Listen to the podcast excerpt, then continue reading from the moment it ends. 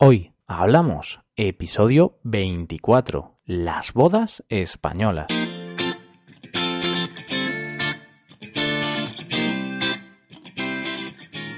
Bienvenidos a Hoy Hablamos, el podcast para aprender español cada día.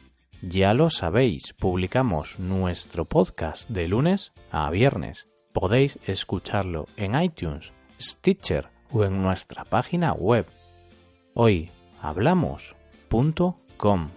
También quiero recordaros que en nuestra página web tenéis disponible la transcripción completa del audio de este episodio. Cada martes os traemos algo nuevo acerca de nuestra cultura. Hoy os contamos cómo se celebran las bodas en nuestro país, España. Hoy hablamos de las bodas españolas.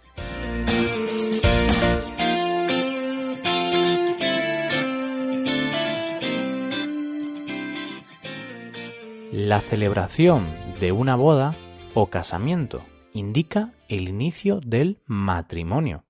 Tradicionalmente, los protagonistas de una boda son un hombre y una mujer, pero desde el año 2005 en España también se pueden casar dos personas del mismo sexo.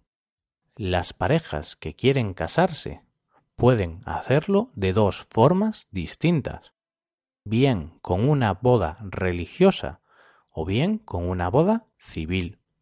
La mayor parte de los enamorados eligen casarse por la Iglesia, es decir, la boda religiosa, aunque cada vez más y más parejas deciden casarse mediante boda civil. Otras parejas directamente no se casan. Pero bueno, en este episodio os vamos a hablar de los que sí dan ese paso y de algunos detalles de ese gran día para ellos. Nos vamos a centrar en la boda tradicional española. Normalmente las bodas españolas se celebran muy tarde en comparación con otros países. Y es que la mayoría de ellas empiezan a partir de las siete de la tarde. Bueno, siete y pico, si, como dice la tradición, la novia llega unos minutos tarde. En referencia al día, el sábado suele ser el día elegido. Ya se sabe, la fiesta posterior siempre se alarga más de lo debido. ¿Para qué engañarnos?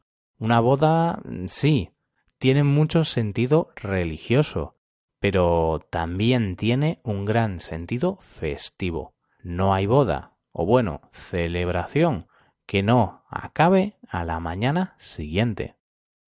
En ese día tan especial para los novios, la vestimenta juega un papel muy importante, especialmente el vestido de la novia, el que suele llamar más la atención. Llama la atención, entre otras cosas, por su largo velo, que es la prenda colocada en la cabeza de la novia, y que en ocasiones llega a medir varios metros de largo. También es característico de este vestido su color blanco, simbolizando la pureza. En lo que respecta a los invitados a este evento, normalmente se componen de familiares y amigos más cercanos. Eso sí, he visto bodas en las que no se sabía si era una boda o un concierto de los Rolling Stones, por la gran cantidad de gente que había allí. Bueno, quizás estoy exagerando, pero entre compañeros de trabajo, conocidos, familia lejana y fotógrafos es fácil perderse. De estos últimos, fotógrafos, hay muchos, ya que con los teléfonos móviles muchos invitados no dejan de hacer fotos para recordar ese momento o bueno, para subirlo a las redes sociales. Y, ya que hablamos de redes sociales, os recuerdo que nos podéis seguir en Facebook, en nuestra página llamada Hoy Hablamos. Si nos buscáis en Facebook, apareceremos ahí. Y bueno, siguiendo con la boda, hay algunas tradiciones en común en toda boda española. Una de ellas consiste en el ofrecimiento por parte del novio de trece monedas a la novia. Estas monedas tienen el nombre de arras, simbolizan, como es fácil imaginarse, riqueza y poder. Otra tradición popular es la del intercambio de las alianzas.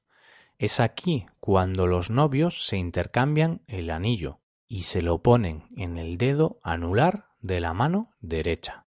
Por si acaso, os aclaro que el dedo anular es el cuarto dedo de la mano, entre el dedo corazón y el meñique.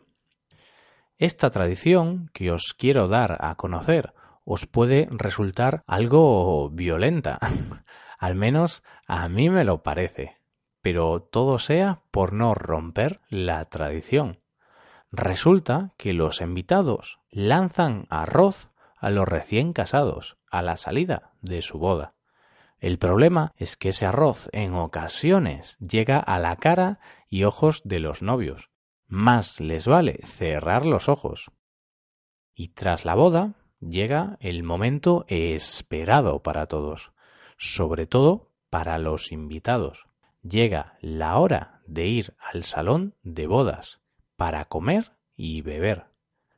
En el banquete se pueden comer platos tan deliciosos como mariscos, pescado o carne, y todo tipo de bebidas.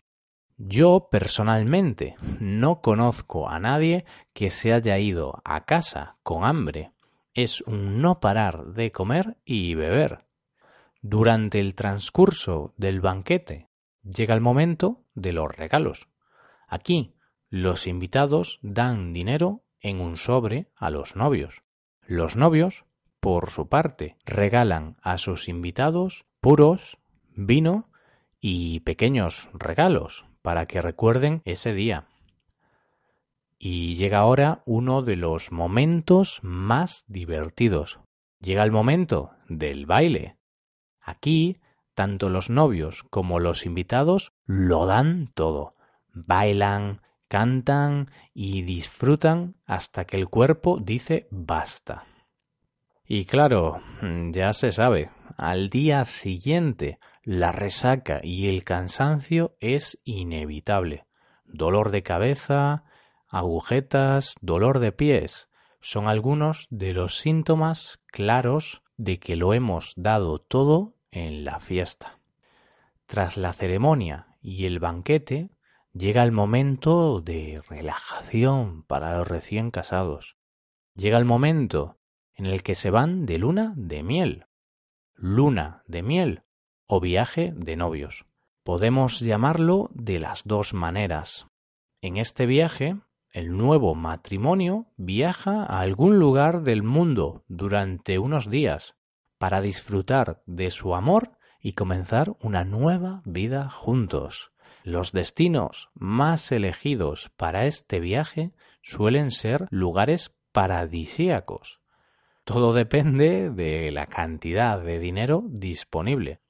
Pero por lo general, países como República Dominicana, México o Tailandia son algunos de los lugares con más éxito para este tipo de viajes. De esta forma, tras la boda, la celebración y la luna de miel, empieza una nueva vida para los recién casados. Y así llegamos al final del episodio de hoy. Espero que hayáis disfrutado y aprendido mucho con este podcast. Si tenéis alguna pregunta, dejadnos un comentario en nuestra página web hoyhablamos.com nos ayudaríais mucho dejando una valoración de 5 estrellas en iTunes. Así que ya sabéis, id a nuestro podcast en iTunes y dejadnos una valoración de 5 estrellas. También me gustaría recordaros que podéis consultar la transcripción completa de este podcast en nuestra página web Muchas gracias por escucharnos y por valorarnos positivamente. Nos vemos en el episodio de mañana, en el que os daremos a conocer nuevas expresiones en español. Pasad un buen día. Hasta mañana.